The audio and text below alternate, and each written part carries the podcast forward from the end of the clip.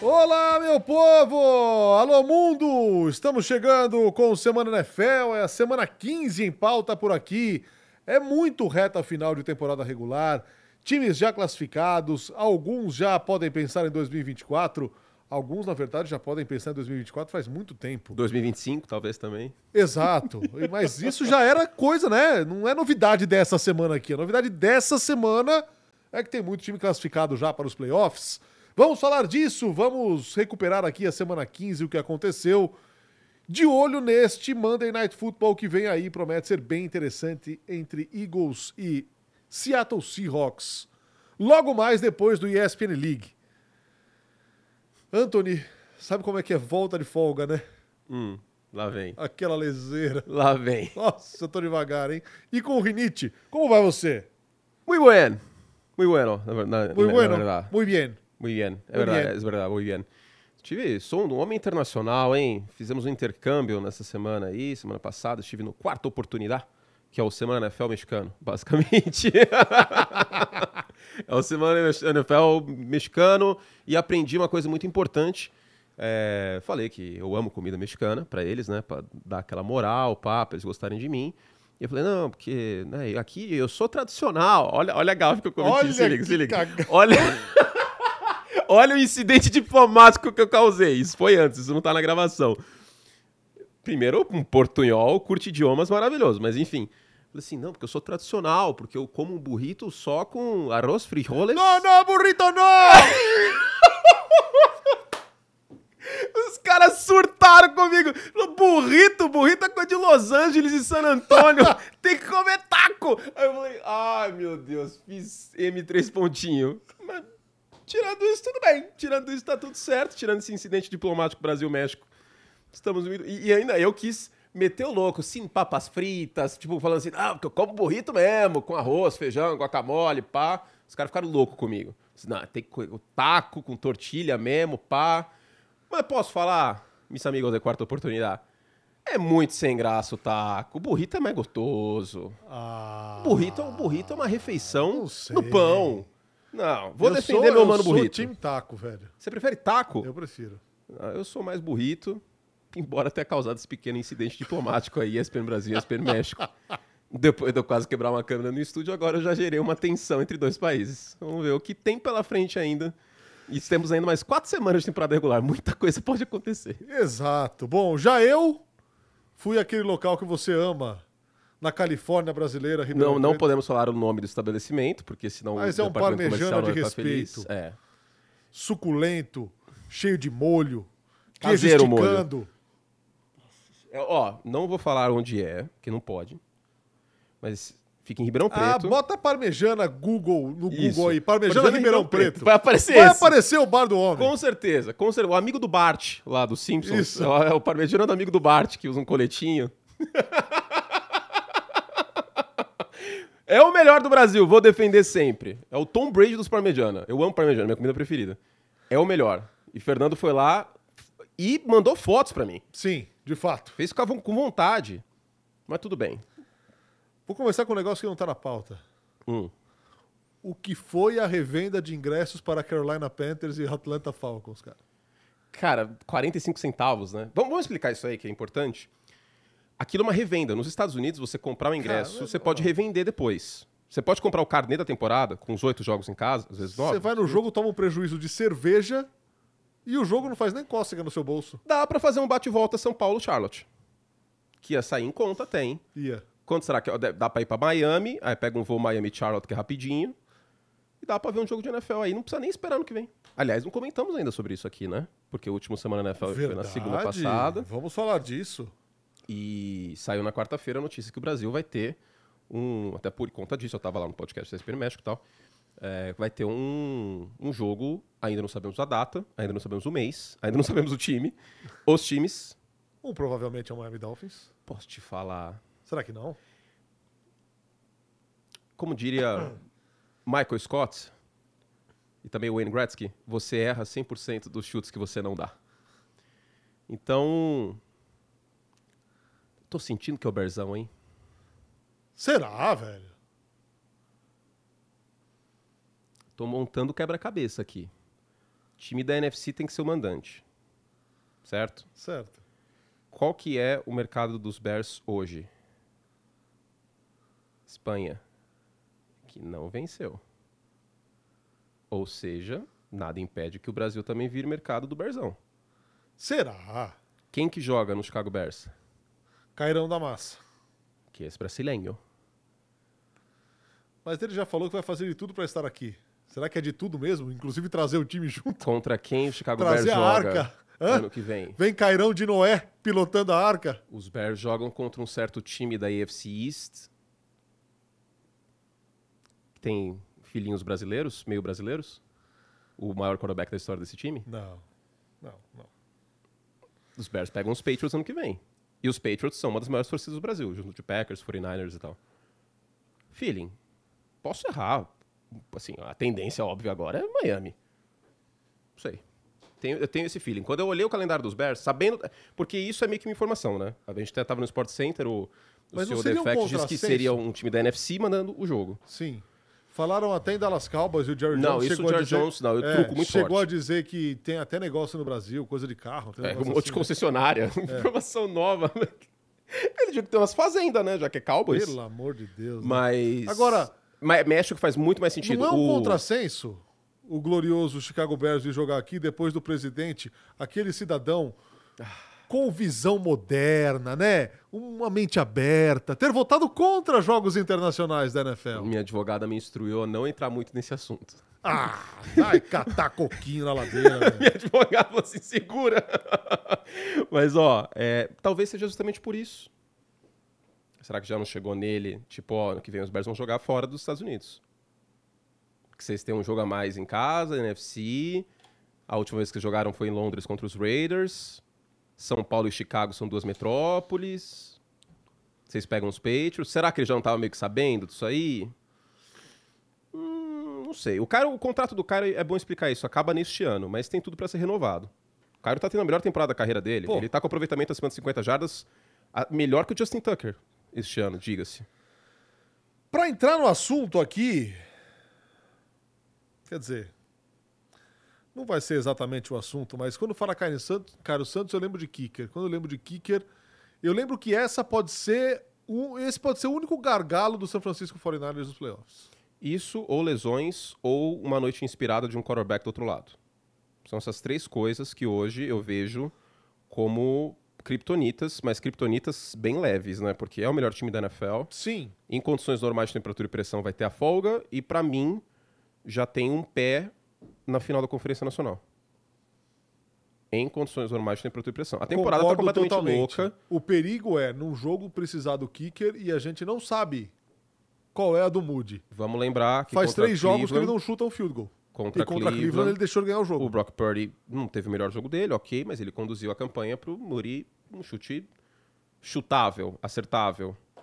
E ele errou, e ele é um calouro. é, vai ser a primeira vez que ele vai jogar pós-temporada. São Francisco já tá garantido lá. E vamos lembrar que do outro lado você tem o Brandon Aubrey, que é o melhor kicker da NFL neste ano.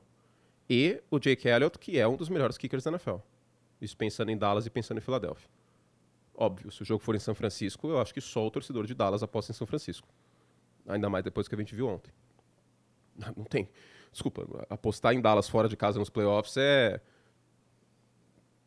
É apostar. Sim. Porque não, não deu motivos para tanto nessa temporada. Dallas tem três derrotas fortes fora de casa neste ano.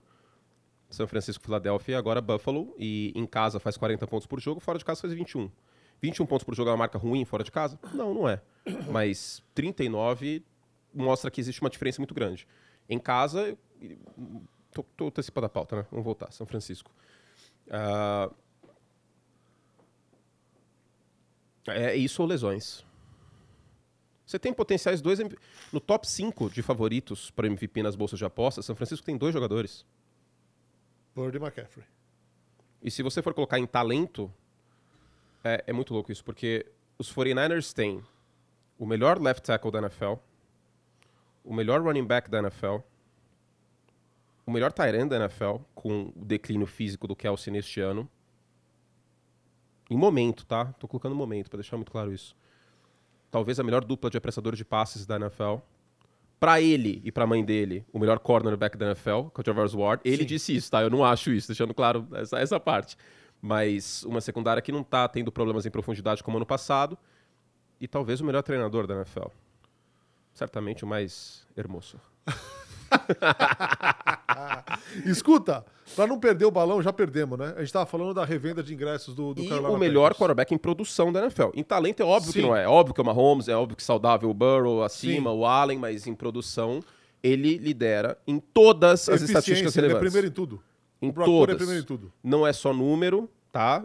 Mas olha o passe que ele deu pro Debo Samuel ontem. Mais um back shoulder para um touchdown. E olha o jogo que ele fez semana passada contra Seattle. A colocação de. Ele tem mais de 10 passes para touchdown para mais de 15 jardas no ar. Então, assim, o- eu acho que o argumento de que o Brock Purdy só produz em rota curta, ele já caiu há duas semanas. Sim. Entendeu? Ele vem. Cada semana cai um argumento. Terceiro jogo de quatro touchdowns, né?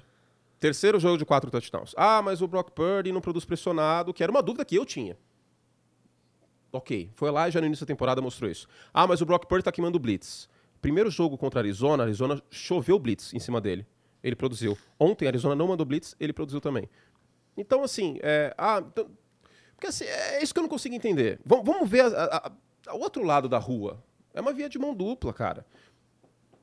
Todos os jogadores de São Francisco, talvez excetuado o George Kittle, que acho que já teve um, um auge físico melhor do que ele tem hoje, mas todos os outros estão em sua melhor temporada ofensiva na carreira. É a melhor temporada do Brandon Ayuk, recebendo... Olha esses últimos jogos do Debo Samuel. O Christian McCaffrey é, é o favoritíssimo com a lesão do Tarek Hill a ser o, o jogador ofensivo do ano e tá no bolo para MVP. É uma via de duas mãos. A gente nunca viu os 49ers assim. São Francisco está jogando hoje, em produção, em pontos por jogo, no nível do Atlanta Falcons de 2016. Quem foi o MVP daquele ano? Matt Ryan, que era o técnico, o coordenador ofensivo. Kyle Shanahan. Então, o, o- o Matt Ryan... Ah, mas o Matt Ryan tinha o Julio Jones. Então, vamos tirar o MVP do Matt Ryan, porque ele tinha o Julio Jones? É uma via de mão dupla. É uma via de mão dupla. Então, o Brock Purdy é especial. Ele é diferente. Acho que a gente já tem espaço para falar isso, que ele é sim, diferente. Sim. Ninguém tá falando aqui que ele é um hall da fama com um ano de Não, liga. não, não. Só assim, que a temporada dele é excelente, Ele cara. não é mais talentoso que o Mahomes, ele não é mais talentoso que Não. o Josh Allen, mas, cara, ele tá colocando a bola onde tem que estar, tá, sentindo a pressão, tá lendo a defesa, tá passando. Cara, ele tem 17 passes para touchdown fora dos números neste ano. Não é só o meio do campo, porque poderia haver o argumento de que, ah, mas ele só produz no sistema do Kyle Shanahan, que pede muito passe no meio do campo. Pô, pô, são 17 passes para touchdown fora dos números.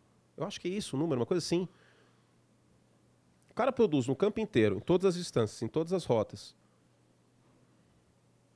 E aí eu vi um argumento esses dias em rede social que é muito válido até para defender o, o- o Brock Purdy. Agora não me recordo quem, quem que falou isso, não sei se foi, acho que foi o Bill Barr, agora não lembro quem foi. Mas que no ano de MVP do Mahomes, ele teve mais porcentagem de jarda após a recepção que o Purdy está tendo neste ano. Ué. É óbvio que o Mahomes é mais talentoso, é óbvio que o Mahomes é mais quarterback, é óbvio que o Mahomes em São Francisco ah, já tinha entregado o Vince Lombardi para os 49ers. É, Pode dar agora. Mas a gente... Eu vou refazer a pergunta, Narda. Se o Brock Purdy tivesse sido escolhido com a terceira escolha geral no lugar do Trey Lance, haveria algum argumento neste momento? Não. De que ele é ruim, de Não. que ele não é especial, Não. de que ele não tem carisma, Não. que ele é um bolo de fubá nas entrevistas? Eu só entendo cada vez menos, e, e eu até pensei nisso é, nessa semana de, de folga e assistindo ao jogo, é em te perguntar. O que significa pra você a Você última. pensa em mim assistindo jogos? Eu sempre penso em você. Ah, que fofo. Ah. Diga. O que significa é, para o ecossistema da NFL alguém escolhido na última posição do draft ser no ano de entrada na liga, praticamente, candidato a MVP? Não é possível. O que fizeram com os scouts desse rapaz? Duas coisas. Um, algo que eu já falei algumas vezes. Quinta rodada em diante é tudo a mesma coisa. É um bolo doido. É, tu, é, é tudo a mesma coisa. Entre aspas. Assim, é muito. E, e não me entendam mal, não é que todos os jogadores são iguais. É o ruído. É muito ruído. Da quinta rodada aos não draftados é muito ruído. Não tem como filtrar, não tem como saber o que vai virar. Em segundo lugar, principalmente, três coisas, Narda. Em segundo lugar, comissão técnica importa uma barbaridade na NFL. Acho que este ano a gente está vendo isso com muita clareza. Shane Steichen nos Colts, Kevin Stefanski com quatro quarterbacks diferentes, Demico Ryans, que tem um time muito parecido com o do ano passado, cl claro, com a adição do Will Anderson, do CJ Stroud, mas que arrancou uma vitória de virada com Case Keenum de quarterback e que limitou Dark Henry, entre outros senadores. Sean McVay, que vai levar esses Rams aos playoffs provavelmente, com o elenco bem abaixo e com o segundo colocado na briga pelo calor ofensivo do ano, que é o Pucanacua. Comissão técnica importa uma barbaridade. E outra coisa, não é só atributo físico que importa na posição de quarterback. O Brock Purdy tem um braço mais forte da NFL? Não. não. O Brock Purdy tem a elusividade de um Lamar Jackson? Não. O Brock Purdy tem a força correndo com a bola do Josh Allen? Não. não mas, mas, ele é muito inteligente. Então. Mas ele tem uma antecipação. Isso é difícil de fazer o scout. Ele tem uma antecipação que eu acho que isso não entra em número, mas é uma característica importantíssima para um quarterback. Ele tem uma capacidade de antecipar e de ler que ela não deveria deixá-lo na última posição do draft, cara. Não, e, e aí eu, eu volto ao que eu disse, acho que foi no final do ano passado, e eu vou pegar dois paralelos e fazer uma meia-culpa também. O Brock Purdy, no penúltimo ano dele em Iowa State, era para ter saído na quarta ou quinta rodada. Era para ter sido uma aposta mais, mais temprana. Tô viciado em falar espanhol, cara. Tô, quase que eu falei uma série que é da concorrência aqui, não posso falar, mas é uma série muito boa que tem o Wagner Moura. Tô assistindo de novo. Jake Browning. E eu, eu faço a minha culpa. Porque talvez eu tenha subestimado o Jake Browning. Eu fiz o vídeo de prateleira de quarterback e eu coloquei o Jake Browning no Me Faz Mal. E eu tava com essa expectativa. Eu fui injusto com ele, porque vários eu coloquei no júri suspenso eu meti ele não me faz mal. Porque eu tava meio pé da vida com essa situação de, tipo, pô, Cincinnati tem um time que pode brigar tal. E o Jake Browning, e, e eu confesso que eu mandei mal nessa a experiência que ele teve no college talvez tenha ajudado o espaço mostral, aquela teoria das 10 mil horas. Uhum. E o Brock Purdy foi titular durante muito tempo também em Iowa State. E aí a gente faz um paralelo que não é só isso, mas talvez tenha sido fator. O Trey Lance foi titular durante muito pouco tempo no college. E nem divisão 1 era, né? Isso eu acho que foi um dos fatores. Não estou comparando os dois. Esquece, esquece. Vamos só falar do Trey Lance. Esse aspecto eu acho que pesou, pesou muito nele. Eu acho que foi um fator para o Trey Lance não ter dado certo em São Francisco, que ele chegou muito cru e ele não teve tempo para ser lapidado. E queira ou não, o Brock Purdy ele chega cru em alguns aspectos físicos, mas o Brock Purdy chega com vários anos com vários anos de titularidade em Iowa State. E o último ano dele acabou derrubando ele no draft. Mas eu acho que isso pode ser. E aí você disse sobre efeito, sobre legado. Talvez na posição de quarterback isso seja um pouco mais valorizado como era antigamente. O Bill Parcells era um cara que é o mentor barra tutor do Bill Belichick. Ele bateu muito nessa tecla várias vezes. Vou te dar um exemplo de um cara que teve só um ano de titular no college. Trutru! Estou com a camisa de North Carolina aqui, ó, azul claro, em homenagem a ele. Trutru teve só um ano. Mark Sanchez teve só um ano. Existem relevantes exemplos de quarterbacks escolhidos na primeira rodada com só um ano de titularidade. É, eu acho que isso não é motivo para excluir, queira ou não. Acho que, se eu não me engano, o Joe Burrow também teve um ano só.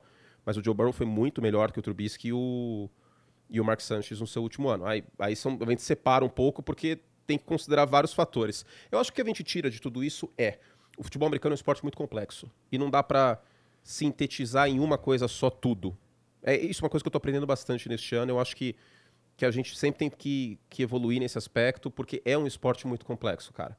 Não dá para falar que o Trey Lance deu errado só porque ele teve um ano, ou que o Brock Purdy deu certo porque ele teve quatro anos. E porque e o Jake Brown está rendendo o mínimo uh, que precisa Cincinnati para brigar por pós-temporada, porque ele teve quatro anos. Mas são elementos da equação. Mas é um fato que o Jake Brown, Browning já está melhor do que se imaginava. Muito melhor. Muito melhor do que Muito se imaginava. melhor. Muito melhor. Não é o Joe Burrow, ponto, pelo Não. amor de Deus. E, e de qualquer forma, Cincinnati está tá na luta, cara. Cincinnati hoje se vencer os próximos jogos, vai para pós-temporada. Depende só de si.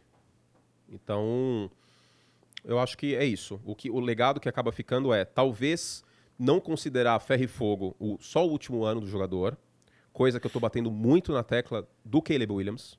Caleb Williams, o tape dele de 2021, é, de 2022, é bem melhor que do 2023. É não esquecer isso. Outra coisa que eu desconsiderei, deveria ter considerado mais o Rose Bowl que o CJ Stroud fez no penúltimo ano dele, que eu comentei esse jogo, e eu deveria ter levado mais em conta esse jogo do que muitos dos outros jogos que eu vi dele antes do draft. Eu falei pro Davis isso aí semana passada. que eu tava lembrando dos Bulls e tal, né? Que agora não tô mais comentando college, mas aí eu lembrei, falei, putz, eu comentei esse jogo. E ele foi bem demais. Ele e o Smith Digba. E eu deveria talvez ter considerado um pouco mais, e eu acho que eu coloquei um pouco de lado porque não foi o último ano do cara. Então, isso. É... Eu acho que essa questão de que quarta rodada em diante é muito ruído, isso vai continuar acontecendo. Só que a gente não pode tomar exceção como regra. Para cada Brock Purdy, tem três, Ah, tem 10 sim. Trevor Simeon, que é a escolha da sétima rodada também. 10, aliás, acho que eu tô sendo até. Para cada Brock Purdy, tem 10 Julian Edelman, que era quarterback no college, e vira wide receiver. Justo, Entendeu? justo. Eu acho que a gente não pode, não po- O que é mais importante de tudo é, não vamos achar agora que todo draft vai ter um Brock Purdy na sétima rodada. E eu acho óbvio que o terreno adubado ajudou essa semente a germinar. A semente era boa, a semente é inteligente, a semente é capacitada, é cabeça no lugar. Você não vê o Brock Purdy dando declarações bizarras, você não vê o Brock Purdy respondendo hater, você não vê o Brock Purdy criando polêmica, você vê um Brock Purdy humilde que disse ontem na coletiva que o McCaffrey merecia mais o MVP do que ele, você vê um Brock Purdy líder, você não vê um Brock Purdy que causou na situação do Trey Lance, você vê um quarterback. Então, você vê um jogador profissional. Eu acho que a gente tem que é, a gente tem que elogiar o Brock Purdy. Ele não é um dos cinco melhores quarterbacks da NFL em talento, é óbvio que não. Mas às vezes você não precisa ser um dos cinco melhores quarterbacks da NFL em talento para, sabe? É, ornou. Cada panela tem, tem sua tampa. Ele é a tampa desse sistema. Desde o Matt Ryan a gente não viu um sistema do Kyle Shanahan. Rodando e talvez também. com o Matt Ryan foi, tenha sido melhor, eu acho que foi. Mas. E o Matt Ryan estava já no seu nono ano. O Brock Purdy está no seu segundo. Então eu vejo um, um quarterback muito preciso. Eu vejo um quarterback colocando a bola exatamente onde ela tem que ir, para a jarda após a recepção. Eu vejo um quarterback que está sentindo bem a pressão. Eu vejo um quarterback competente, com compostura, profissional, inteligente e, e que é um líder. A gente tem que elogiar isso. Tô curioso desde já pra ver esse 49ers e Ravens. Cara, concorre. Muito curioso. Concorre para ser um dos jogos mais antecipados dos últimos 10 anos da NFL. Com cara de Super Bowl. Nessa época do ano. É. Porque é muito raro você ter um jogo tão tardio na temporada entre dois times desse calibre que tem tudo para ser as folgas das respectivas conferências. E. E um duelo tão interessante, né? Nossa. do ataque dos 49ers contra a defesa dos Ravens, que discutivelmente é o melhor ataque da NFL. Acho que é o melhor corpo de linebacker da liga, né? É em front, e a secundária é muito boa, o Hamilton tá muito bem, e é, eu acho que é a, melhor, é a melhor defesa da NFL. Então, talvez você tenha o melhor ataque da NFL contra a melhor defesa da NFL. Né, O ataque do San Francisco 49ers inteiro, sem desfalques, é 30 pontos por jogo. Defesa dos Ravens é que menos ponto por jogo na NFL, na temporada como um todo. Então, cara, esse jogo vai ser um espetáculo. Para terminar, aí o Natal, dia 25, é um, é um presentaço. E é muito importante para os dois times, porque é, quem vencer aí sai. E até para a briga do MVP. Vou te falar que se o Lamar Jackson vencer esse jogo, ele jogou pra cacete ontem. Se o Lamar Jackson vence esse jogo, cara, talvez ele vire o favorito MVP. Se, eu sei que vitória de quarterback sempre tem contexto, mas queira ou não, acaba pesando na narrativa. Se o Brock Purdy vencer a melhor defesa da NFL, acho que vai ser difícil tirar o MVP dele. Miami pega Baltimore ainda, vale lembrar, né? Então, eu vejo espaço. Eu não acho que tá, tá sacramentado. Meu voto hoje seria Brock Purdy. Isso vai mudar a cada semana. Não acho que tá é, escrito na pedra. Não, e não tem, não tem ninguém que você fale, nah, vai ganhar fácil. Não, não dá pra, não dá pra cravar que é o Brock Purdy. É, é um dos poucos anos que a gente tem aí na NFL nas últimas temporadas que realmente não dá pra cravar o MVP na, na semana 15. Não dá. Vou te dar um outro exemplo. Se Miami espalhar a farofa com violência, Buffalo ganhar os três jogos que faltam, existe um caso pro Josh Allen ser MVP da NFL. Não sei se ele ser o líder da NFL em turnovers segura esse caso. Mas ganhando a divisão, Ah, eu acharia muito estranho um cara com um caminhão de turnover como ele tem, de interceptação como ele tem, ganhar o prêmio de MVP, cara. Mas aí é Ruth e Raquel, entendeu? não, não, não, não. Aí eu vou ficar que nem o Tonho. Ah! A Rutinha é má. Não, é a Raquel que é má, né? A Rutinha é boazinha. Raquel Má, Raquel Má. Não, não, não dá. Ah, não sei, cara, é um argumento. Eu também acho que seria, Pra mim seria complicado, mas vamos ver, acho que tá aberto isso ainda. A única coisa que eu consigo dizer é, não vai pra um não quarterback. Não, Não, vai né? pra um não, não vai para um não quarterback. Eu acho que não vai. Porque o único não quarterback que tá em- no top 5 hoje nas cotações É o McCaffrey. é o McCaffrey, que é do time do Brock Purdy. Passou da hora da NFL separar esses prêmios. Também como é no beisebol, por exemplo, que é um prêmio para arremessador, o Cy Young. Eu também acho. O, o arremessador participa do MVP, mas nos últimos anos o MVP tem sido só o cara que vai pro bastão e aceitou-se isso. Entendeu? Eu, eu honestamente acho que a NFL deveria separar isso aí de uma vez. Pra também ficar muito claro, muito evidente que ó, o prêmio de melhor quarterback do ano, já até falei o nome, Peyton Manning Quarterback of the Year, ia ser lindo. Pô, homenagem pro Peyton tal, pá, ele ia ficar felizão, cinco vezes MVP na carreira, pá, todo mundo feliz, contente. E aí a gente tem um, um outro nome pro, pro jogador ofensivo do ano também, porque a gente sabe que defensor não ganha. Pronto, o melhor defensor que tem, que tem na NBA é exatamente esse nome. Outro prêmio que falta na NFL, jogador que mais melhorou. Por que, que não tem na NFL esse prêmio? O Most Improved Player. Deveria ter. Vamos criar aqui, vamos solucionar. Vamos. Aliás, vamos solucionar todos esses problemas que o Semana NFL ele vai fazer esses prêmios aí. Vamos. Jornalismo verdade, Vamos votar. compromissado. Teremos o melhor quarterback do ano, o, o, o ofensivo a gente vai chamar como? Jerry Rice, jogador ofensivo do ano. Melhor defensor do ano, jogador que mais melhorou, que vai acabar indo pro Brock Purdy também. técnico do ano, técnico do ano é legal, hein, esse ano.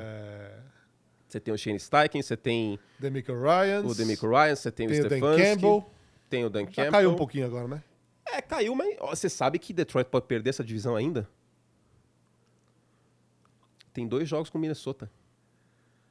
Se perder os três jogos que faltam Cara, e os Vikings assim- ganharem os dois jogos e o outro contra os Packers, Ok, os Vikings ganham a divisão. É rivalidade, é confronto de divisão, mas quem tá buscando algo maior tem que ganhar de Minnes- desse Minnesota. Ah, sim, né? sim, sim, sim. Em Eu só- dezembro. Não, eu acho que Detroit vai ganhar, tá? Até pelo futebol americano que apresentou no sábado, mas é muito louco imaginar isso, porque a diferença, a distância parecia muito maior.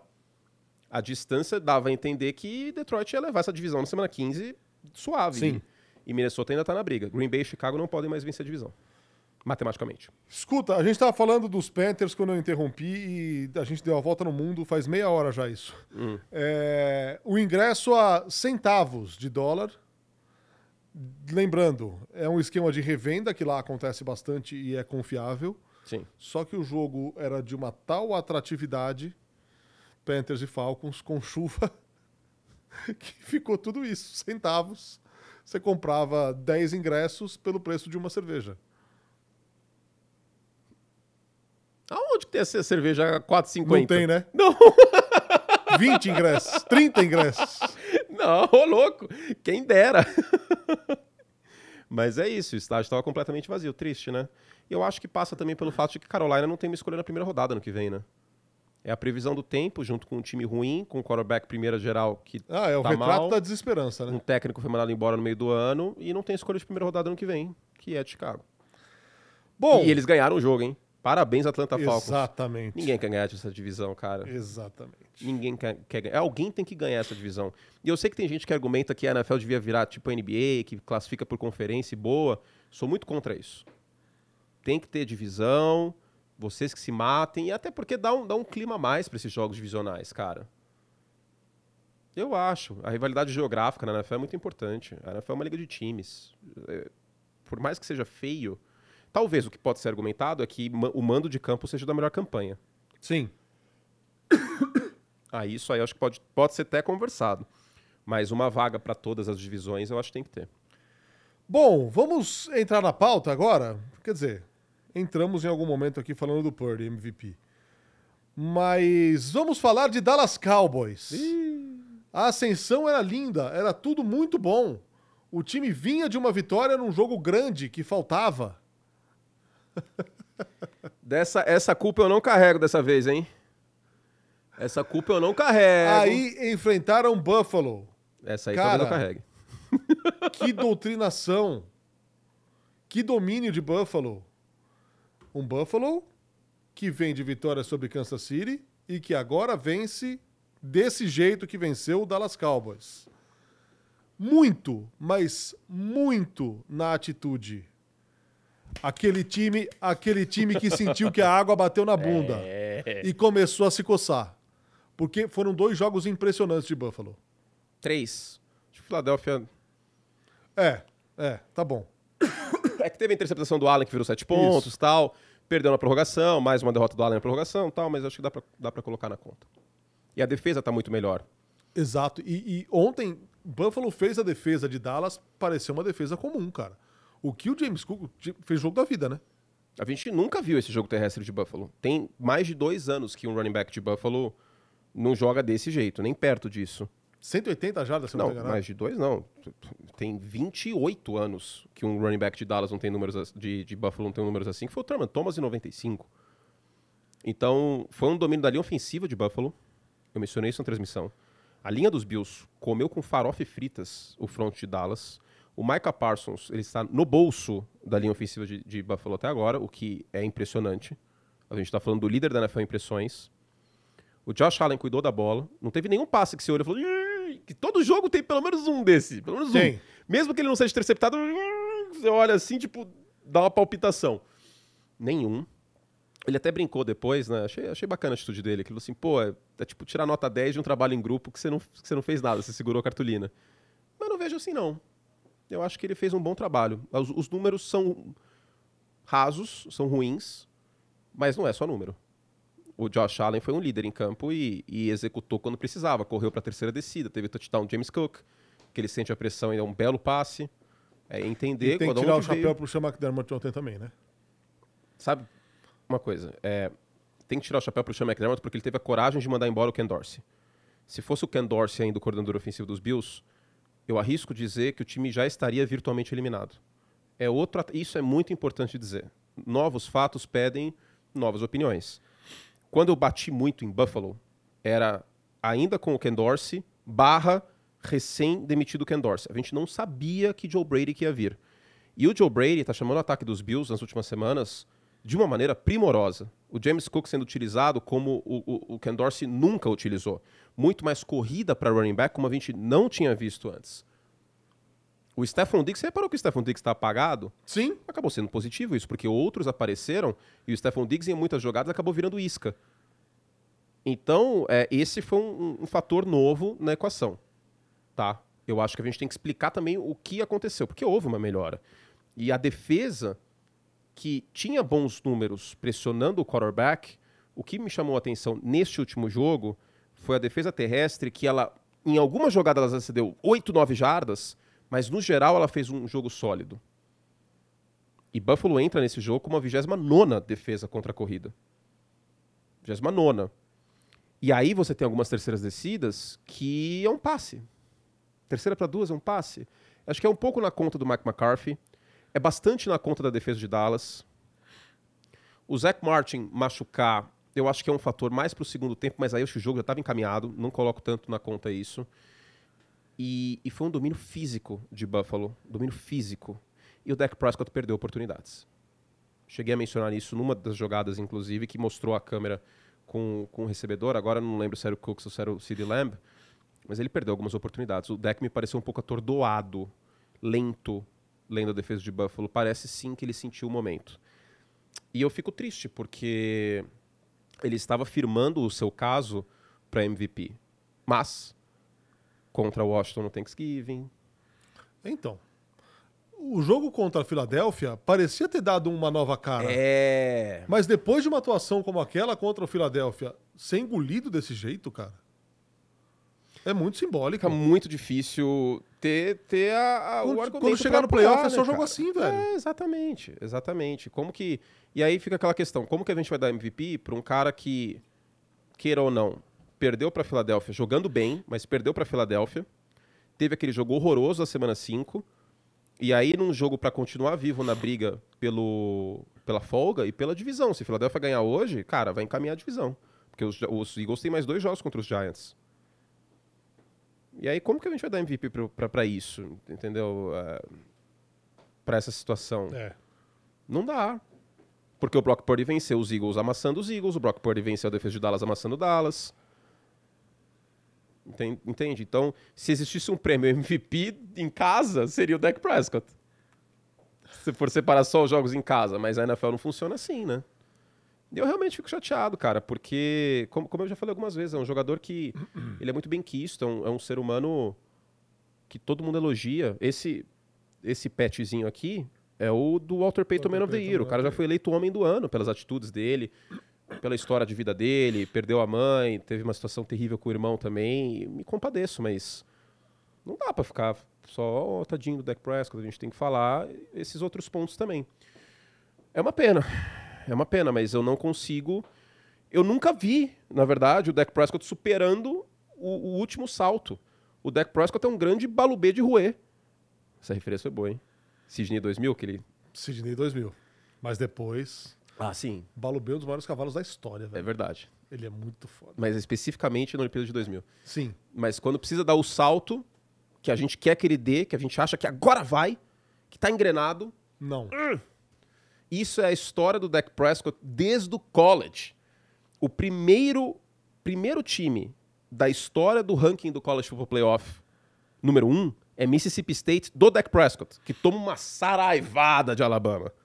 Aí o Dak é eleito calor ofensivo do ano em 2016. Quando ele assume a posição do Tony Romo tal, e o- aí o Romo é, fica saudável, só que optam pelo Dak. E aí tem aquele jogo contra Green Bay nos playoffs. Aí depois tem um outro jogo contra os Rams nos playoffs. Aí tem os dois jogos contra São Francisco nos playoffs. É, é- é complicado, cara. Quem, quem, quem vai ser? E a grande pergunta que fica é: quem vai ser o Dak Prescott daqui 20 anos? Porque daqui três gerações, ninguém vai se lembrar de nenhum, nenhuma das pessoas que está aqui. Ninguém vai se lembrar do Nardini, ninguém vai se lembrar do Kurt, ninguém vai se lembrar de você que está assistindo. Pouquíssimas pessoas são lembradas por mais de três gerações. Eu não vou tão longe. Mas daqui 20 anos, são lembrados os quarterbacks que têm sucesso em pós-temporada. Absolutamente ninguém lembra do Warren Moon, que foi um dos melhores quarterbacks dos anos 90. Ninguém. Ninguém lembra do Dan Fouts. Mas lembram do Joe Montana. E esse é um obstáculo que o Lamar também tem que transpor, né? Sim. Que tem uma vitória só em Estamos falando aqui, Baltimore é um baita time, estamos esperando esse Baltimore Ravens e San Francisco 49ers, mas o Lamar precisa jogar pós-temporada, cara. É jogar jogos consecutivos, como tá- teve Dallas agora, contra a Filadélfia, mas na semana seguinte tem Buffalo, na semana seguinte tem outra pancada. Essas três, é, é, esse ponto vale para três nomes. Tua Tango Vailoa, mais que os outros, até porque o Tua nunca teve um jogo de playoff. Sim. Machucou ano passado, não jogou. Dak Prescott e Lamar Jackson. Dak e Lamar, um pouco mais importante dizer isso, porque eles têm mais espaço amostral, já chegaram mais vezes em pós-temporada. Então, eu, eu sinto coisas positivas sobre o Lamar Jackson para este ano. Eu tô com um feeling bom. Eu acho que esse time dos Ravens, porque uma coisa é importante dizer, a gente nunca teve um ataque de Baltimore aéreo como tem agora. Com o porém, com o senão, que o Mark Andrews, que é o melhor alvo da carreira do Tá Lamar fora. Jackson, está fora. Mas vai voltar. Mas o Odell tá jogando bola. Nessa temporada, o Zay Flowers jogou bola. O meu parente, o Likely, também. O Lamar ontem 7 de 8 para Tyrants. Teve aquele passe magnífico que ele desvia do sec e consegue conectar. Mais sorte que juízo? Talvez. Mas a confiança dele no Likely que é muito positiva nessa ausência do Mark Andrews. Eu, eu hoje confio mais no Lamar Jackson do que no Dak Prescott. Hoje. Para um jogo de pós-temporada. Vamos imaginar, ficticiamente, que eu tenho que escolher um quarterback para jogar meu jogo de pós-temporada, só pode ser um dos dois. Eu vou de Lamar. Hoje. É. É justo, é justo. É, Kansas City Chiefs ganhou, é verdade, depois de duas derrotas. É, só que o Mahomes teve duas interceptações. Não, uma uma, uma foi uma delas, glorioso, né? um oferecimento de Kadarius Tony. Uma foi o glorioso. É, e a própria imagem do Mahomes depois Nunca dessa vi isso. interceptação Com ele. Nunca vi. é de um cara que está entregando a cabeça do seu wide receiver numa bandeja. O Mahomes tá... Ele tá totalmente frustrado. O Mahomes é um ET. O Mahomes já é um quarterback top 10 na história da NFL. O Mahomes é o melhor quarterback da liga. Mas o Patrick Mahomes é um ser humano. E ele tá transparecendo esse lado que ele é uma pessoa. Porque ele com certeza tá no limite do limite do limite do profissionalismo e de não causar e de não falar, meu, não aguento mais esses caras. É o, o corpo de wide receivers com mais drops da liga. Além de Travis todos os tá outros lá. prêmios, nós vamos instituir o Noé of the Year aqui também. Bom, gosto. E tem o troféu Black Bortles, que eu tô tocando paralelamente. O Mac Jones tá disparado, ninguém vai buscar. Você sabe que eu meti o Silvio Santos essa semana aí, quando ele trouxe o Frota de volta. Eu, nessas últimas semanas, eu resolvi dobrar a pontuação para ver se o Trubisky passaria o Mac Jones. Mas não vai dar porque ele foi pro banco, o Mike Tomlin maldito. Estragou meu. Trubisky ia ganhar com certeza, cara. O jogo sábado foi um horror. Cara, e eu achei que. Agora eu já tô com medo do Mike Tomlin ter a campanha negativa. velho. Ah, acho que tá começando a vir isso aí, hein? É, tá, tá no horizonte.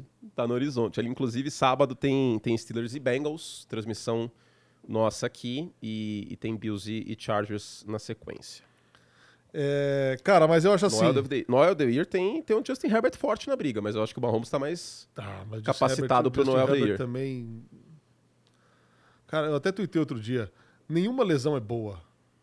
Mas se tudo na vida você tem que olhar Copo por um cheio. lado positivo, tem alguma coisa positiva, é ele jamais vai ouvir de novo a voz de Brandon Staley.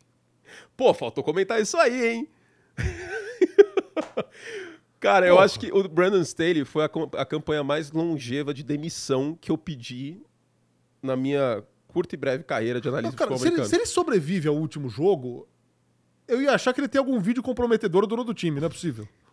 Sabe o que eu lembrei agora? Não é possível. A gente fez aquele Jaguars e Chargers junto. Eu lembro da gente descendo a, a escada aqui sa pra sair da ESPN. Eu virei pra você e falei: Não é possível que ele vai ser o técnico do time amanhã.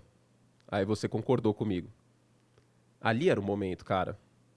E aí quem pagou a conta foi o John Lombardi. Trouxeram o Kellen Moore e continuou uma zona. O cara, o cara é uma mente defensiva e o time foi uma das cinco piores defesas da NFL em todos os anos do trabalho dele. Ah, não dá, né? Não, não. Pensa num cara que fez hora extra, cara. É, fez muita. Esse fez muita hora Fez extra. muito. Mas voltando a Kansas City e o seu ataque, e a demonstração clara, transparente, evidente do Mahomes de frustração, insatisfação e coisa do tipo, não te parece que aquela postura, às vezes soft, do time de acordo com um adversário ou outro, que se tornou notória em Kansas City pela qualidade do seu quarterback, não, o Mahomes vai resolver, não parece que isso subiu um degrau, subiu para o front office? Porque não é possível que o time vai acreditar para sempre, embora seja difícil de pagar um wide receiver de qualidade pelo salário do Mahomes. Não é possível que sempre se acredite que alguém vai surgir como surgiu por tantos anos em New England com o Bill Belichick e o Tom Brady, para resolver a posição de wide receiver. Porque, cara, no ano passado já era ruim já era mediano. E teve um Juju que já tá longe dos seus melhores dias, que foi o principal jogador de receber bola, o wide receiver da, da equipe. Esse ano, nem Juju. Esse ano, os caras foram buscar o Nicole Hardman de volta. É. Porque o cara que estica o campo, que é o Marquez Valdez Scantling, não, não resolve. Não, tá desaparecido. O Rashid Rice pegou no breu depois da metade da temporada. Não tem, Eu, eu, cara. eu acho que a gente pode passar por algo que o aconteceu Sky com... Moore é uma tremenda decepção. Não, esse aí, o Kadar Stone, já, pra mim, já foi de O coisa Stone fizeram a troca. Olha o que o cara tá fazendo. Esses dois, É o, pai mim, do é o pai drop da temporada. eu já larguei mão. O Sky Moore tinha excelentes expectativas saindo do college, jogando no slot com o Mahomes e tal. Colocar ele de um lado, o Kelsey do outro, trabalhando no meio do campo. Eu tinha uma expectativa muito boa, ele correndo rota. Isso aí já foi de comes e bebes. É, talvez aconteça algo que aconteceu com o Brady em 2006. Não igual, porque não tem o Randy Moss dando sopa por aí. Mas eu não descarto que talvez até com um descontinho, Kansas City possa ir atrás do Mike Evans. Por que não? E essa classe do draft é bem interessante também, de wide receiver. Claro, Kansas City não vai conseguir o Marvin Harrison Jr., Harrison, não. não. tem como. Mas eu acho que dá pra pensar com um pouquinho mais de carinho, porque contrato por contrato, Baltimore pegou o Zay Flowers na primeira rodada. Com o Lamar Jackson sendo aí um quarterback muito bem pago. Então não acho que isso é impeditivo de. E vamos lembrar o histórico terrível que Green Bay teve de virar uma panela de pressão que explodiu de não pegar o wide receiver na primeira rodada Sim. com o Aaron Rodgers, né? Eu acho que eventualmente Kansas City precisa pensar com mais carinho nisso. Até porque é, vale destacar aquilo que eu já mencionei aqui no Semana NFL. O wide receiver não está dando sopa. se você encontra um wide receiver, você renova com ele. Raríssimas ocasiões de um A.J. Brown, por exemplo, está disponível para troca e Philadelphia foi lá e aproveitou. Mas Washington renovou com o Terry McLaurin, São Francisco renovou com o Debo Samuel. A tendência é você, se você acerta na posição de wide receiver, é você renovar. Exceções existem? Existem. O A.J. Brown e o Tarek Hill, que não tinha como Kansas City dar o que ele queria. Fato. E aí trocaram para Miami. Agora, Miami acabou equilibrando a situação porque tinha um quarterback em contrato de calouro e aí o Tarek um contrato grande. E aí as coisas se equilibram um pouco. Agora, não dá para ter um quarterback ganhando 50 milhões e um wide receiver ganhando 30. Não tem como. Simplesmente não tem como. A conta não fecha. Eu quero ver o que Cincinnati vai fazer. Cincinnati não vai conseguir manter esse trio. Higgins, Boyd e Chase. Vai ser impossível, eles não vão conseguir com o Burrow ganhando que ganha. E aí eu acho que dói mais você ter perdido o Joe Burrow da forma como o time perdeu, porque talvez fosse... A janela era muito boa, era né? muito boa. Eu, eu, cara, a gente nunca vai saber aqui o exercício sexo dos anjos, mas para mim, Cincinnati com o Joe Burrow ganharia o Super Bowl este ano. Eu boto fé. Até porque ganhou dos 49ers em São Francisco, né? Sim. Em São Francisco, que não é nada fácil, com o Burrow jogando pacas. Eu boto fé nisso, cara. A gente nunca vai saber, não tem como. Quem, quem achar outra coisa, não tem como virar você, ah, tá errado. Não. Você nunca vai saber. Mas o Jake Browning, eu acho que o Joe Burrow estaria jogando melhor que o Jake Browning está. E aí, não sei, cara. A gente nunca vai saber. Mas eu, eu boto muita fé nisso. E eu ainda acho que os Bengals vão voltar para o Super Bowl com, com o Joe Burrow. Estamos com 1.800 simultâneos, hein, senhoras e senhores? Muito obrigado pela companhia, desde já. É... Vamos pegar a pergunta do pessoal aqui, vamos ver. Acabou o Arthur? Ferreira, quem está escalado para a transmissão do jogo hoje? Eu e Paulo. Ah, o Aleph falou, não precisa ser um, um wide receiver de elite para uma home, só um que saiba usar o cérebro. tá difícil. As mãos também, né? É importante ultimamente usar as mãos.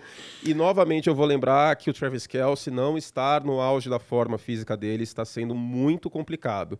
A diferença do ano passado não é o Juju Smith-Schuster, é o Travis Kelce não ser o Tyrant que ele era no passado. E a declaração dele é muito simbólica sobre eu penso em me aposentar toda hora. 34 anos. Eu sinto dores o dia inteiro. Eu não aguento mais. Então eu acho isso bastante simbólico. Pedro Alves, T. Higgins e agente livre. É. Uhum. É por isso que eu mencionei. CJ Stroud ainda volta na temporada? Pergunta aqui o Caio. Deve voltar que semana que volta, vem, né? Eu, eu, eu acredito nisso. Mas vamos, vamos, vamos acompanhar os treinos essa semana. Cara, essa vitória de Houston, Ah, e aí temos que entrar nessa, nessa, nessa A gente não nesse falou FC pauta Sul, né? aqui. A IFC Sul tá, cara, tiro, Cara, porrada o, e bomba. O Jacksonville Jaguars estava 8-3 depois de ganhar os Texans. Jacksonville tem, teve, chegou a dormir um dia Na folga. com a melhor campanha da Que era, que era algo muito plausível. Eu cheguei a dizer isso nessa temporada, que Jacksonville poderia brigar pela Uma folga. defesa que provocava turnover a rodo. Exato. Brigou por 12 horas, mas brigou. Só que, cara, são três derrotas seguidas. Este é, é muito importante a gente falar isso, que não tem como. Não tem como saber quem vão para os playoffs na Conferência Americana no White Card. Não tem como. Eu vou te dizer que nem Cleveland dá para cravar, cravar, tipo, vamos lá, Browns. Pra quem, não, pra quem não pegou, a AFC Sul nesse momento tem Jacksonville Jaguars, Houston Texans e Indianapolis Colts com a mesma campanha. oito Oito, vitórias seis. e seis derrotas. Exatamente. E aí você tem. Eu acho que os Steelers precisariam meio que um Mason Rudolph que a gente não viu ainda.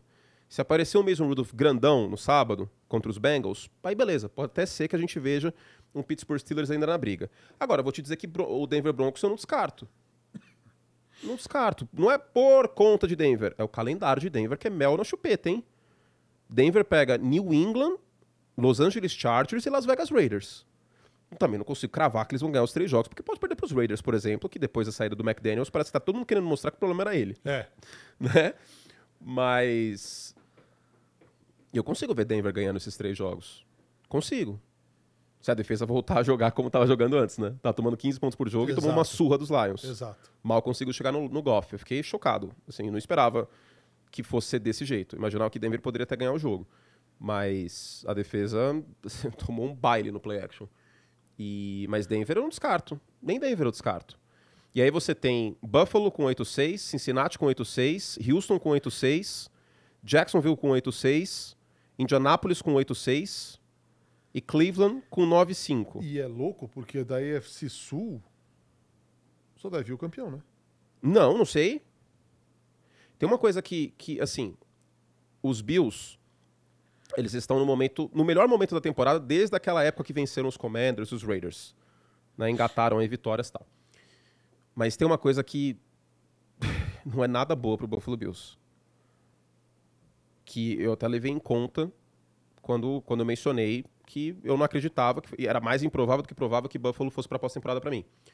Abriu uma porta da divisão, que não tinha, e não imaginava que fosse ter. É que Miami, assim, pelo amor de Deus, aquele jogo com os Titans, né? Nossa Exato. senhora. Agora, o White Card, Narda, Buffalo perde o confronto de desempate contra Jacksonville, Denver e Cincinnati. Se esses três times tiverem 10 vitórias, Buffalo perde o confronto de desempate. E, na e qual que é o outro confronto de desempate se você não teve um head-to-head? Campanha na AFC. Buffalo tem 4-5 na AFC hoje. Existe uma chance de Buffalo também perder esse critério de desempate contra Houston e contra Indianapolis.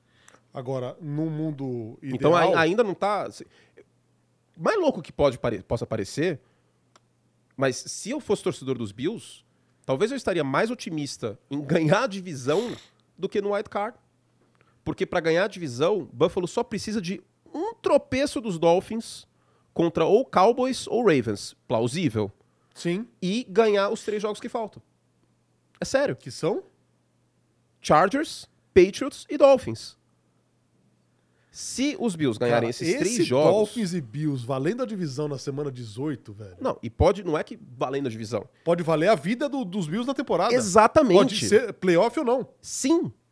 Os Bills podem ter 10 vitórias, perdendo todos os critérios de desempate contra essa galera, e aí eles só vão para os playoffs ganhando dos Dolphins. E aí Miami perderia a divisão e iria pelo White Card, provavelmente. Então, assim, ainda tem muita água para rolar. É bem mais provável hoje que Buffalo vá para pós-temporada? Sim, claro que é. Até porque o time tá jogando melhor, a defesa tá melhor, o coordenador ofensivo tá fazendo um bom trabalho, é, o jogo terrestre também, o jogo terrestre que a gente não tinha visto. Só que, cara, a NFL é muito louca. E essa temporada tá completamente aleatória. Completamente aleatória. Eu acho que a, a- a tagline da NFL esse ano, o slogan deveria ser NFL, chupa comentaristas. cara. Não, e quem joga fantasy, quem. Imagina, quem joga fantasy tem o Dak Prescott ou o Travis Kelsey, por exemplo, se lascou nessa última semana. Nossa. E é playoff. Quem aposta nos jogos também. Cara, assim, tá muito, muito louco, cara. Tá muito louco. Quando que a gente ia imaginar que o Jacksonville Jaguars ia ter a mesma campanha que o Houston Texans e o Indianapolis Colts na semana 15? Jacksonville era o maior favorito para uma divisão nessa temporada. Nas cotações. Era o maior. Era maior. Nenhum outro time eu via como, como favorito. E nas cotações das bolsas de apostas também. Ah, mas e São Francisco? Não, São Francisco a gente ainda imaginava Seattle. Ah, e Kansas City? Cara, Kansas City a gente ainda imaginava, por exemplo, Los Angeles. Los Angeles, os Chargers foram para os playoffs ano passado. No caso da AFC Sul, a gente tinha um time com o melhor quarterback, que chegou na semifinal de conferência, que foi primeira escolha geral do draft, com um técnico que já ganhou o Super Bowl, uma defesa com potencial, um corpo de recebedores que ia ter o Calvin Ridley de adição, contra dois quarterbacks calouros e o Ryan Tannehill. E estamos na semana 15 e tem três times com a mesma campanha. É muito louco. Ah, com dois técnicos calouros também, né? Sim. O Demico Ryan e o Shane Steichen. Sim. A NFL é muito louca, cara. A NFL é muito, muito louca. Acho que você tem uma lição. São duas lições pra essa temporada. Um, a NFL é louca. Dois, quarterback reserva importa. E tem muito quarterback reserva aí que pode estar cavando um lugarzinho em lugar de ter, em time de terra arrasada, O hein? Garden Mitchell vai ganhar um dinheiro, hein? O Garden Mitchell vai ganhar uma bela de uma grana, hein? Tem muito quarterback Opa! reserva aí mostrando que pode ser alternativa para time de, de, de terra arrasada na, na temporada Não, que e vem. quarterback reserva virou a diferença de vida ou morte. Nessa temporada, mais da metade dos times tiveram pelo menos dois quarterbacks em algum momento da temporada. E olha como foi a diferença de vida ou morte. O Cincinnati Bengals com Jake Browning está sonhando. O Pittsburgh Steelers com Mitchell Trubisky afundou. Sim. O New York Jets com Zach Wilson está eliminado. O Indianapolis Colts com Gardner Minshew, está vivíssimo. Virou a diferença de vida ou morte quarterback reserva nesse ano. Insano isso. É assim. É, é louco, né? E teve muito time durante muito tempo que colocou como quarterback backup uns caras que. Ah, não vamos usar. Beleza. E, antigamente, na NFL, nos anos 90, os Packers fizeram isso bastante. Era comum draftar quarterback a rodo no final do draft. Porque, tipo, ah, meu, pior das hipóteses, tem um maluco aí lançando bola no treino. E, queira ou não, São Francisco fez isso, deu muito certo. Os Giants pegaram o, o DeVito não draftado e deu uma. Cara, se não fosse o DeVito, se ainda fosse o, o Taylor, talvez a gente nem tivesse mencionado o New York Giants nas últimas semanas. Vídeo que o ataque não fez muita coisa contra New Orleans. Que, aliás, é outra divisão que é um Deus nos acuda, né? Nossa senhora. Que também não tem absolutamente como palpitar quem não. vai ganhar essa divisão. Na NFC, eu aposto em um time só no Wild Card. Que eu acho que eu consigo cravar. Eu acho, mas também. Hum. Los Angeles Rams. Os Rams pegam os Saints. É isso? Eu acho que é Saints Cardinals, mas. Caraca, eu vou ver. Na última semana eles pegam os 49ers. E aí, São Francisco não vai dropar esse jogo pensando na folga. Aí que tá. Saints, Giants e 49ers. É isso, né? Ah, é Giants, desculpa. Eu consigo ver os Rams ganhando dos Saints, que é o Thursday Night dessa semana, inclusive, e dos Giants. Mas o problema é ganhar de São Francisco. Então, quer dizer, não sei. Divisão com Tampa Bay 7-7 e New Orleans 7-7. É, e Atlanta foi. Atlanta 6-8. Tchau, né? É. Quer dizer, não sei. Não sei. Eu não sei, cara. Eu preciso ter a, a honestidade, a humildade de falar, eu não sei. Agora, o jogo de não hoje, sei, cara, ele sei. é de uma importância gigantesca para Seattle, né? É, porque se Seattle perde, fica 6-8, né? E os dois quarterbacks são dúvida para a partida. A gente não tem informação ainda até onde eu Exato. vi. Jalen Hurts e tá o Dino Smith estão como questionáveis. Acho que o Dino tem, tinha mais chance de jogar até do que o Jalen Hurts. Mas acho, que, acho que os dois vão pro jogo, viu, meu? Não sei. Aí a gente pode, e aí que, aí que tá a combinação. Jalen Hurts contra Drew Locke, esquece. Esquece. Mesmo, mesmo o Jalen Hurts, mais ou menos. Eu ia falar outra palavra, começa com M, ainda bem que eu não falei. É... Drew Locke e Mariota, só Deus sabe o que vai acontecer. Gene Smith e Mariota Ai, acho que eu vou levemente com o Seattle. Ah, o Mariota é, é, é puxado, hein? Eu, eu advogo há muito tempo por essa tese que o Mariota quebrou mentalmente. Quebrou, quebrou, quebrou, quebrou. E aquele negócio dele ter largado mão dos Falcons no meio da temporada no passado para fazer a cirurgia dele. Sei lá, hein? Tudo bem, o cara tá pensando no futuro dele, pá. Mas pegou bem mal, né? Pegou. Sei lá.